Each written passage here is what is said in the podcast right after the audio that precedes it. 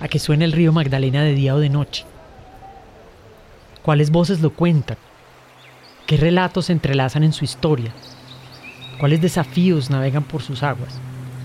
El Banco de la República se hizo estas preguntas e invitó a participar a cuatro productores de podcast a entrelazar experiencias, narrar el río y producir Cuando el río suena, un podcast que nos lleva por un viaje sonoro a lo largo del río Magdalena para reflexionar sobre los ríos como territorios de vida.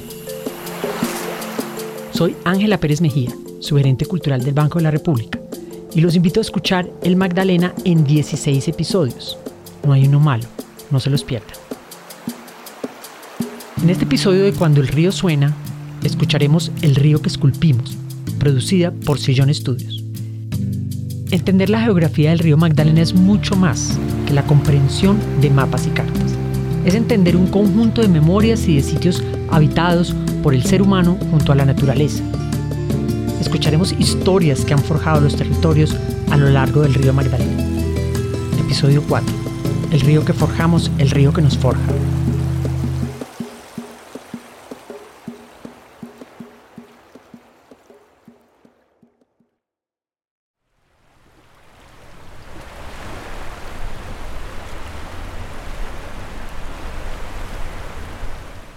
Al lado de un puente colosal, con algunas lanchas fortuitas pasando, los carros y las motos a lo lejos, la maquinaria estática que puede cargar toneladas de granos y metales a barcos en cuestión de horas.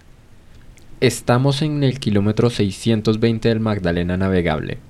Estamos a las afueras de la ciudad de Barrancabermeja, en el departamento de Santander. Barrancabermeja, a lo largo de su historia, ha sido moldeada por dos accidentes geológicos. El primero es el río Magdalena, por el que llegaron los barcos de Gonzalo Jiménez de Quesada, el río por el cual se expandió el reino. Esta ciudad, al igual que pasa con muchas otras, ha sido definida por el río.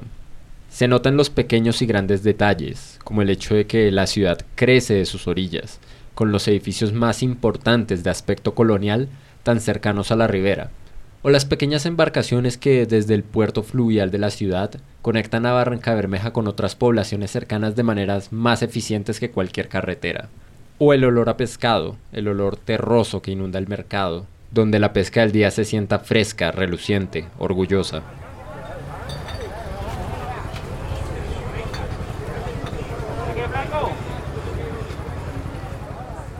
El segundo accidente geológico que ha marcado el rumbo de esta ciudad es el petróleo esos pozos de brea que dieron paso a una industria imparable. La industria petrolera transformó el Magdalena de maneras radicales, creando muelles imponentes en sus orillas, puentes que lo cruzan y en cuyas columnas se forman pequeñas islas con los sedimentos que trae el cauce. Dicen los navegantes del río que en las noches claras se puede ver en el agua de la ribera alrededor de la refinería una capa brillante, aceitosa. La llaman agua sucia. ¿Y por qué me estás contando esta historia, Rodrigo? Bueno, creo que era para decir que de igual manera que el río Magdalena moldea las vidas, las formas de las comunidades que viven a sus orillas, las ciudades también transforman, también moldean esas aguas. Nosotros hacemos el río tanto como el río nos hace a nosotros, para bien o para mal.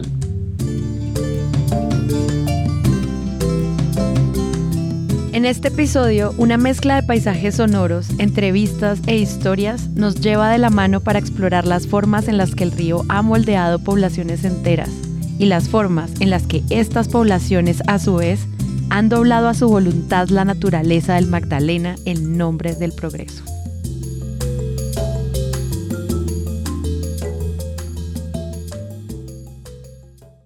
Ok, ¿por dónde empezarías esta historia? Por los nombres y usos del río en las culturas precolombinas, desde Yuma para los muiscas hasta el río del Caimán o el río Grande cerca a las costas, por los oficios a los que lleva a vivir en sus riberas los hacedores, las canoas, los pescadores, los luthiers. No, realmente pensaba empezar por el canal del dique.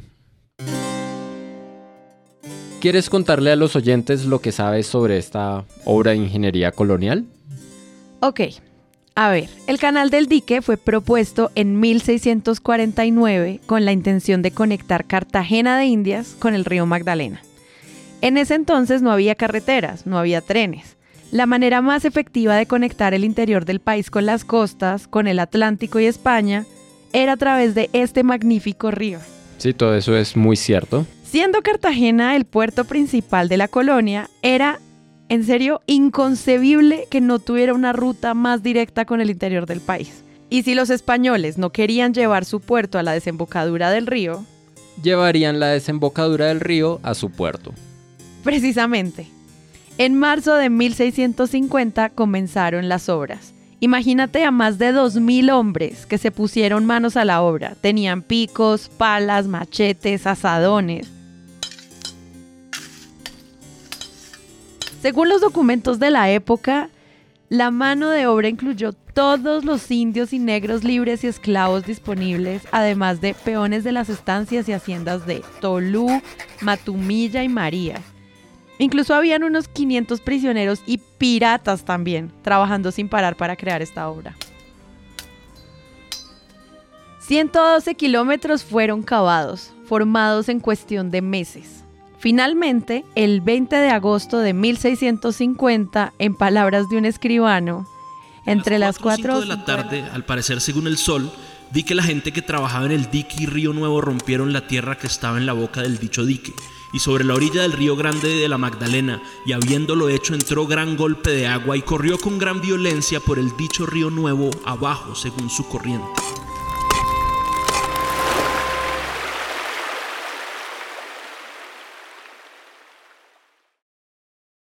Fue una tremenda obra de ingeniería.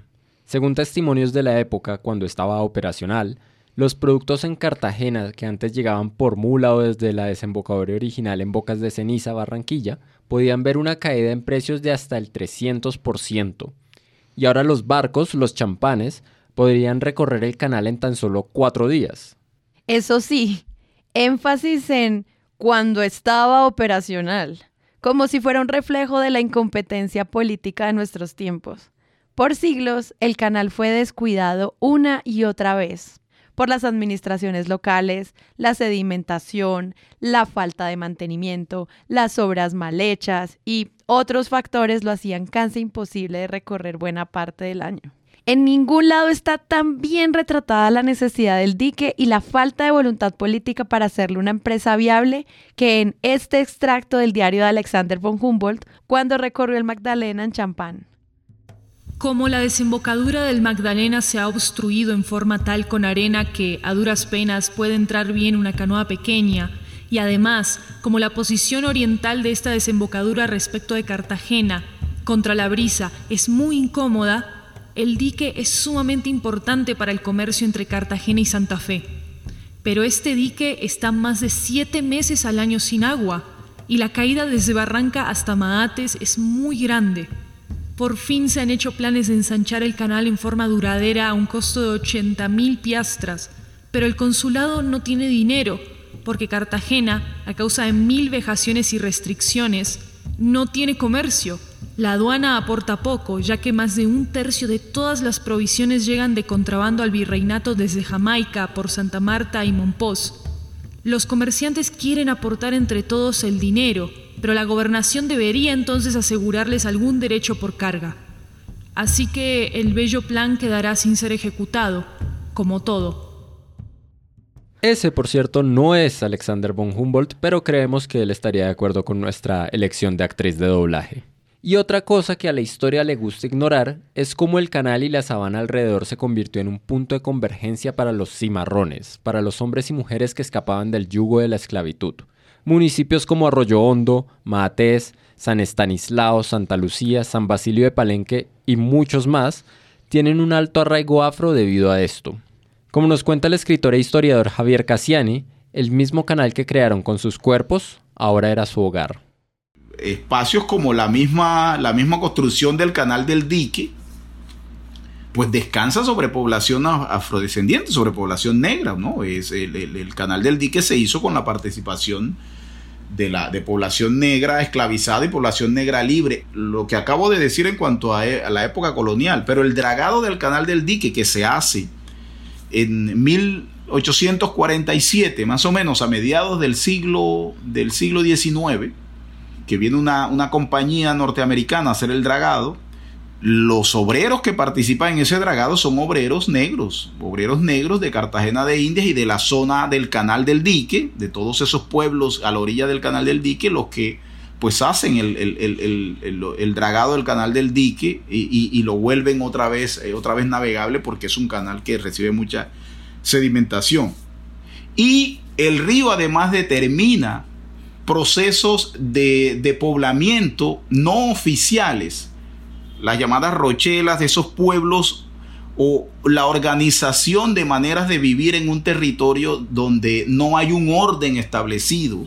Por lo menos no es un orden inspirado en una eh, administración eh, política española o, republicana o republicana moderna, sino que son formas de habitar de gente que encuentra espacios donde vivir y establece un rancho allí y van creando un complejo y unas maneras de habitar que son las llamadas rochelas que le generaron tanto problema a la, a la, corona española porque era una, una dinámica de poblar que demostraba que no había control sobre el territorio. Y en esas maneras de habitar ese territorio, el río Magdalena va, va, a tener un, un, papel fundamental. Y quienes establecen esos territorios son básicamente población afrodescendiente, población negra.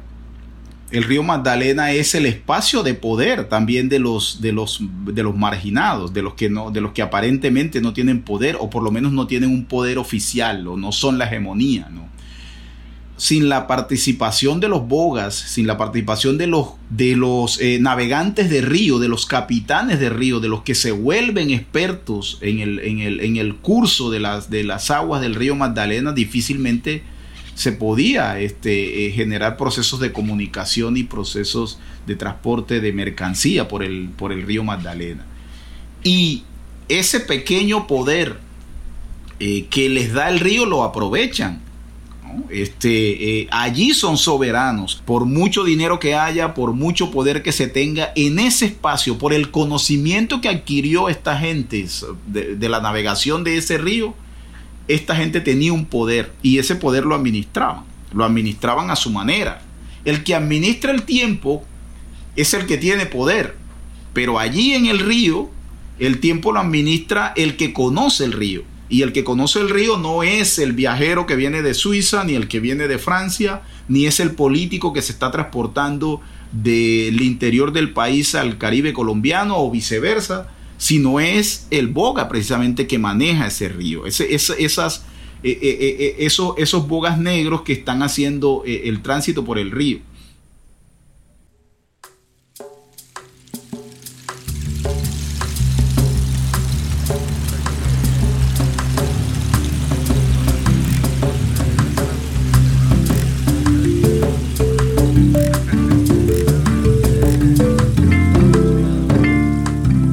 El canal del dique es quizá uno de los ejemplos más claros de la tesis de este episodio. Cómo las comunidades cambian el río, cómo a cambio el río cambia estas comunidades. Por el lado de la gente transformando el Magdalena y sus alrededores con el paso de los años hay un montón de ejemplos. Recordemos las toneladas de madera que consumían los vapores de antaño, madera que se sacaba de talar a las orillas del río.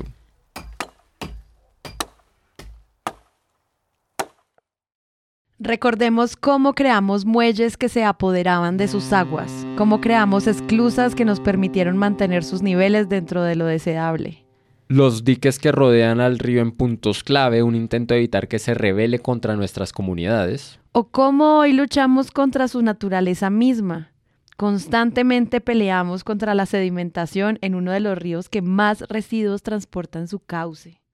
Hay una novela, que es la novela Paz, de Manuel Marroquín y José María Rivas Groth. Es una novela que fue publicada en, 1907, eh, que se llama Paz, y que fue escrita entre 1901 y 1906.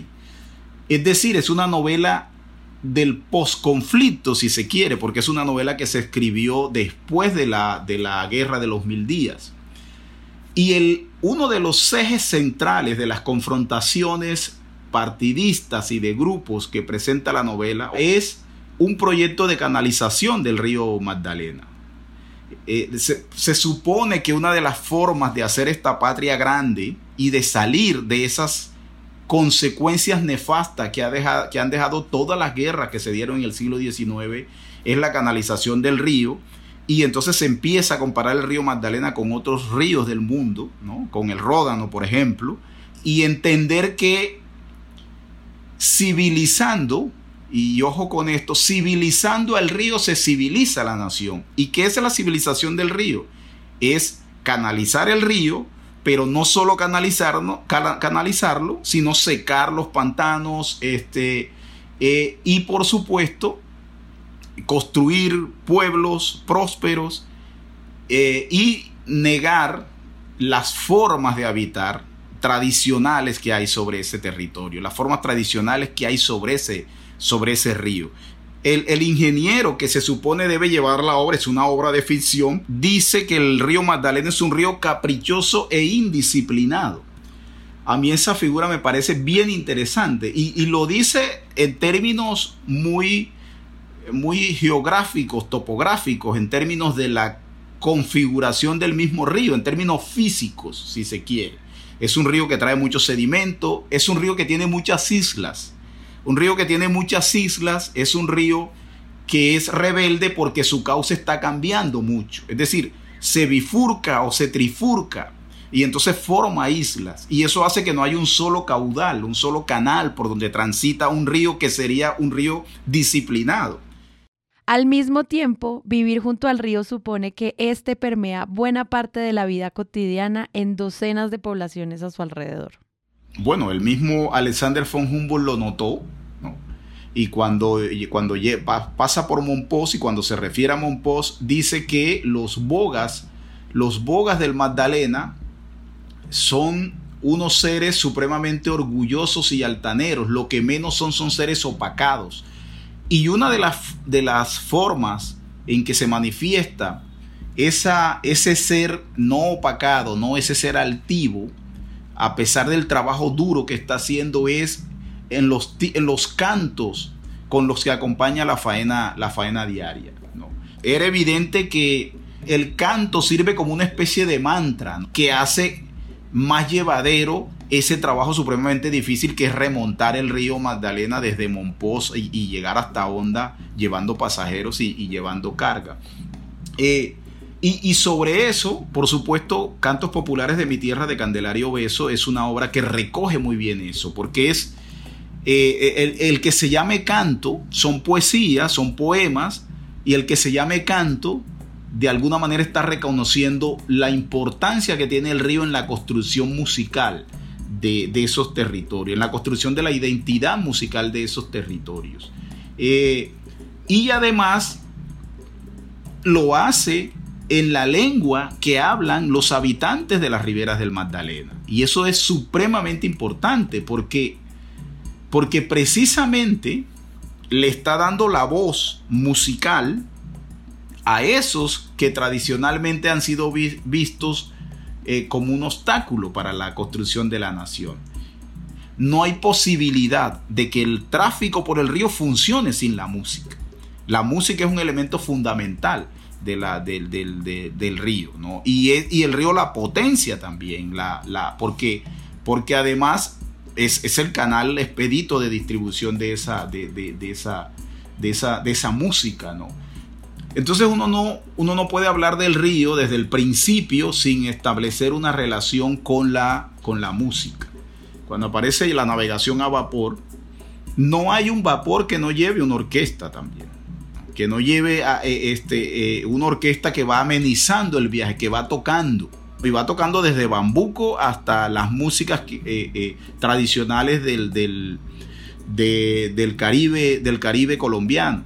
Pero además los bailes que a veces se forman en los mismos vapores, porque los vapores están clasificados también, la estratificación social que existe en el país existe también en los vapores, ¿no? Los, los, los que están en la, en la, los que están más arriba son los que pues pueden pagar mejores camarotes eh, y los que están eh, entre más bajas estás más cerca a las calderas entonces los camarotes pues, por supuesto bajan de precio eh, y las fiestas que se arman en las zonas más, más pobres, con, música eh, más popular, son impresionantes. Solo hay que leer eh, memorias, por ejemplo, de alguien como, como Manuel Zapata Olivella, eh, la descripción que hace de la, de la, música que se tocaba, de, cómo se bailaba, de cómo en, la, en, la, parte baja donde colgaban hamacas los parte de la tripulación que le tocaba alimentar las calderas, este, una de las cosas de mantener es, eso allí de alguna forma encendido, de mantener las calderas encendidas, era mantener la música encendida también. y, por eso repito, no funciona las actividades por el río Magdalena sin toda la producción musical que genere ese río. Los procesos de poblamiento también están determinados por los ríos.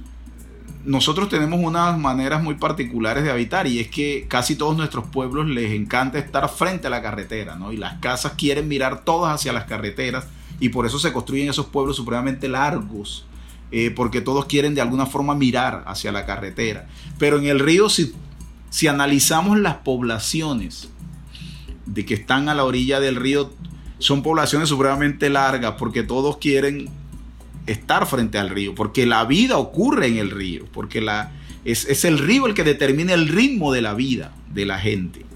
Y, la, y hay algo también importante, la misma manera de construir. No, no puedes construir, eso, eso hace que la gente adquiera ciertas habilidades para construir, así como los, como hay pueblos palafitos, por ejemplo en la Ciénaga Grande de Santa Marta, pues también hay pueblos a la orilla del río y del complejo de ciénagas que forma el río, eh, que construyen con esas técnicas porque pues uno a veces pasa en, verano y ve unas casas altísimas y se pregunta por qué están construidas de esa forma. Cuando llega el invierno, pues por supuesto el río, el río eh, eh, le da la razón este, a, quienes construyen así, porque precisamente construyen así, porque saben, conocen cuáles son las crecientes del río, conocen cómo se mueven las aguas en, el, en el Magdalena.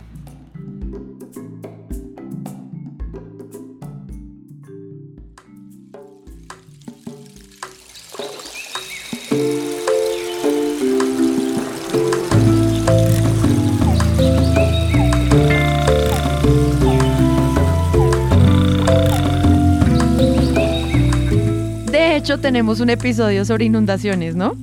Sí, y les recomiendo que vayan a escucharlo, pero no por eso dejan de ser importantes para la discusión que tenemos ahora. Solo imagino cómo vivir al lado del Magdalena hace revaluar cualquier decisión, pensando en la posibilidad de que en algún momento lleguen las lluvias y el agua se lleve el pueblo. ¿Cómo y dónde construyo mi casa? ¿A qué me dedico para ganarme la vida? qué cosas guardo en las alacenas en caso de emergencia. O qué tan alto pongo mis objetos de más valor para que no se mojen. Porque cualquier día...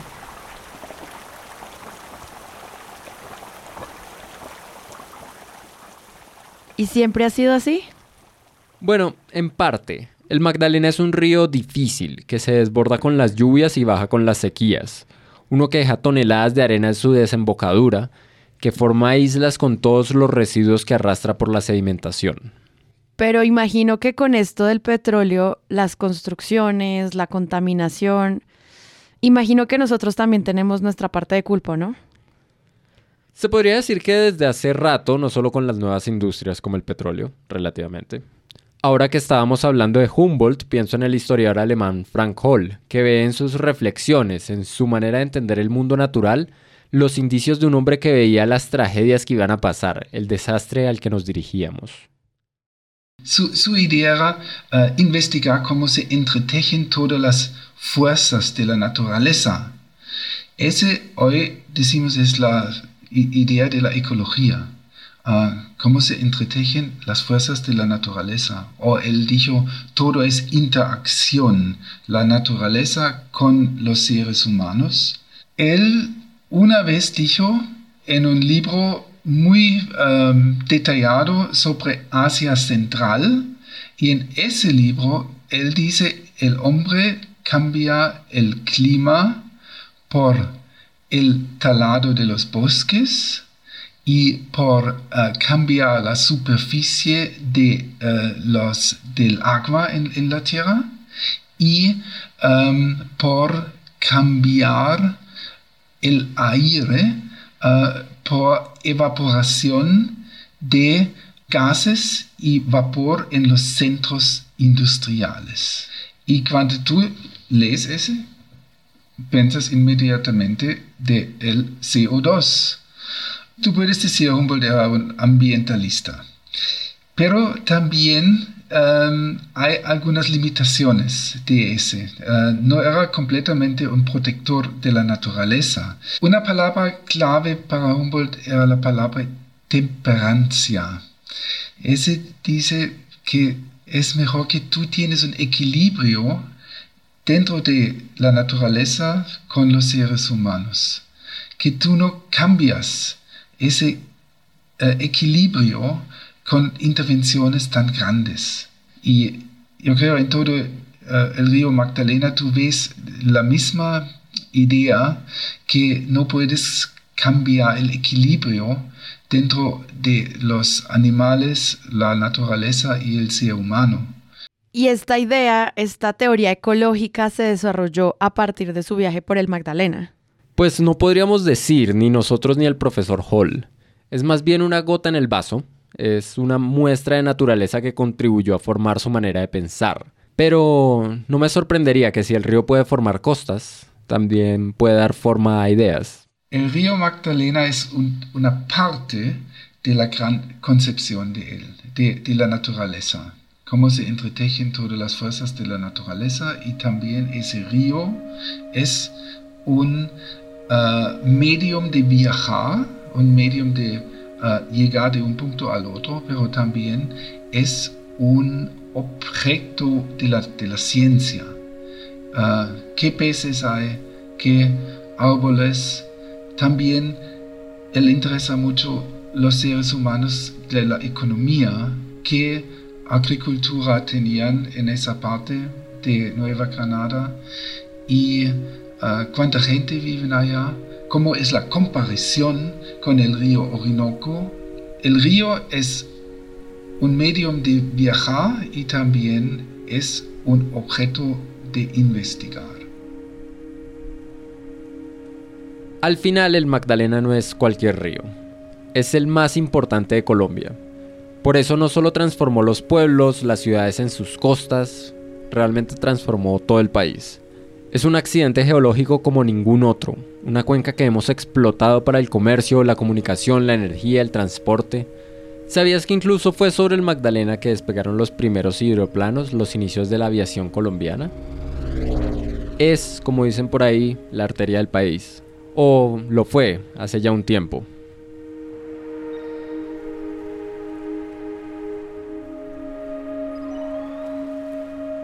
Y aunque cambie para bien o para mal, el río seguirá ahí.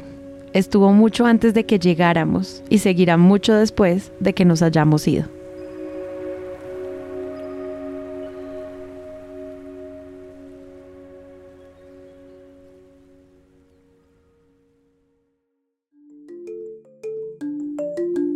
Esperamos que hayan disfrutado de este capítulo de El río que esculpimos, un episodio de la serie Cuando el río suena, un podcast traído a ustedes por el Banco de la República. Las opiniones expresadas aquí son responsabilidad exclusiva de los respectivos podcasters, productores y autores, y no necesariamente reflejan la posición oficial del Banco de la República. Cuando el río suena es una producción del Banco de la República con la coordinación general de Sandra Concha y la presentación de Ángela Pérez Mejía con el trabajo y el apoyo de Sofía Restrepo e Irene Tobón y de los podcasteros que hicieron cada serie. Gracias a todas las personas que a lo largo del río Magdalena compartieron su historia y su entorno. La producción del río que esculpimos es de Sillón Estudios. La conducción es de Sara Trejos y Rodrigo Rodríguez. El guion es de Rodrigo Rodríguez. El fact-checking es de Felipe Useche. El tema original es de Alejandro Jaramillo. La edición es de Alejandro Jaramillo y de Rodrigo Rodríguez. La producción es de Sara Trejos y Paula Villán. Queremos agradecer a Sebastián Rojas, a Maru Lombardo y a Felipe Useche por prestarnos su voz para las recreaciones y lecturas de los testimonios de personajes históricos. También agradecemos a la Naviera Fluvial Colombiana, a sus navegantes y a sus pilotos, a la Asociación Cabildo Verde en Sabana de Torres, al concejal Jorge Lara en Salamina y al Cuerpo de Bomberos Voluntarios de Salamina, a la Sociedad Portuaria de Barranca Bermeja, a los profesores e historiadores Frank Hall y Javier Cassiani, a Germán Bayona por revisar los datos y asesorarnos con los guiones, y a todas las personas que compartieron sus historias para este podcast. Gracias por escucharnos. Los invitamos a escuchar la serie completa de Cuando el río suena, una producción del Banco de la República dentro del proyecto El río Territorios Posibles. Encuentre toda la información en las notas del episodio.